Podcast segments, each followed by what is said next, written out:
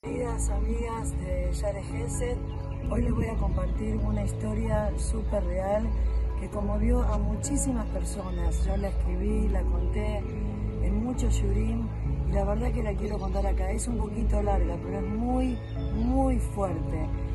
Había, hay, porque están todos vivos, pero en ese momento muchacho llamado Jacob Boyne que eh, vivía en, New York. Y ustedes saben que en New York en invierno hace muchísimo frío, muchísimo frío, y tienen costumbre de eh, mandar los el Shabbat a los hijos, los rabanim, para que pidan acá para las familias.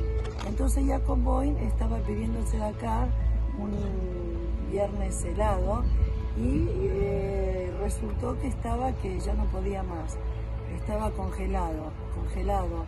Entonces dijo, esta es la calle, la, última casa que toco porque no puedo más, me voy a mi casa porque no puedo más.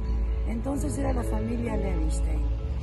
Le toca el timbre, lo voy a contar lo más rápido que pueda, le toca el timbre y eh, le abre una señorita, una muchacha llamada Noah, una chica más o menos de unos 20 años.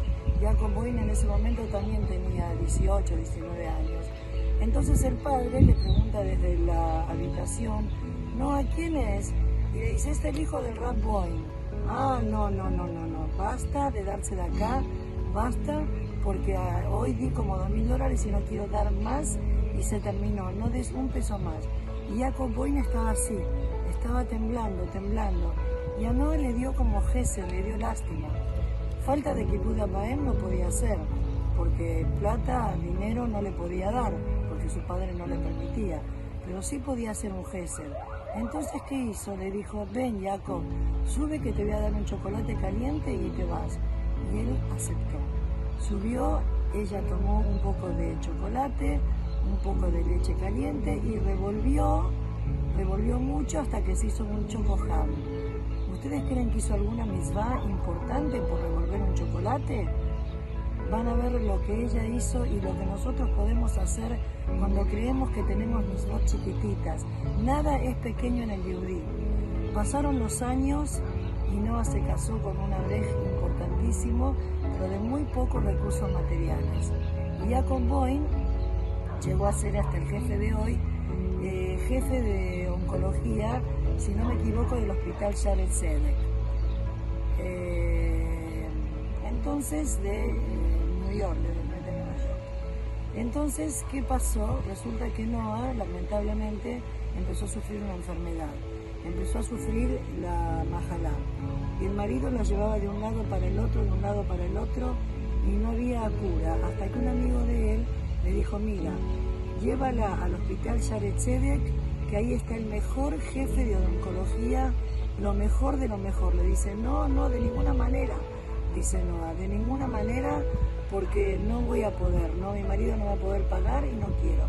Y le dice, pero ¿qué te pasa? ¿Qué me importa? Voy a pedirse de acá contarle que vivas al lado mío toda la vida.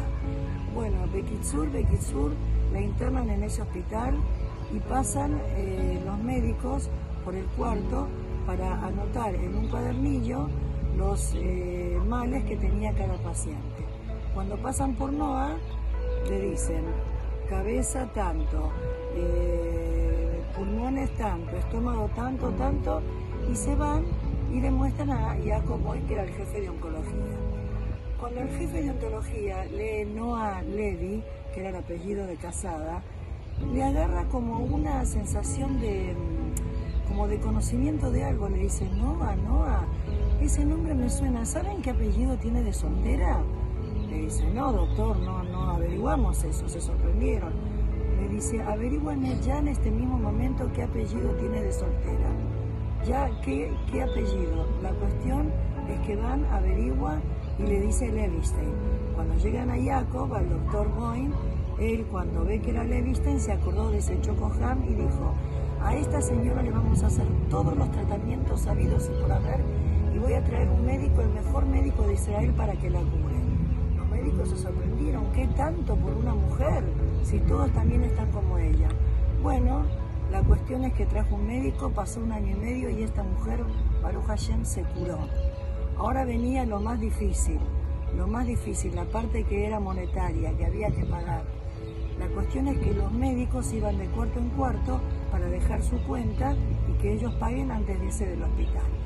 Estaban con a sus suegros, sus padres, sus abuelos, sus hijos, todos felices de que ella estaba renovada, curada, pero ella estaba preocupada por lo que su marido tenía que pagar. La cuestión es que van de cuarto en cuarto caminando y Jacob Boyne estaba escondido detrás de ellos. No se mostró con nadie.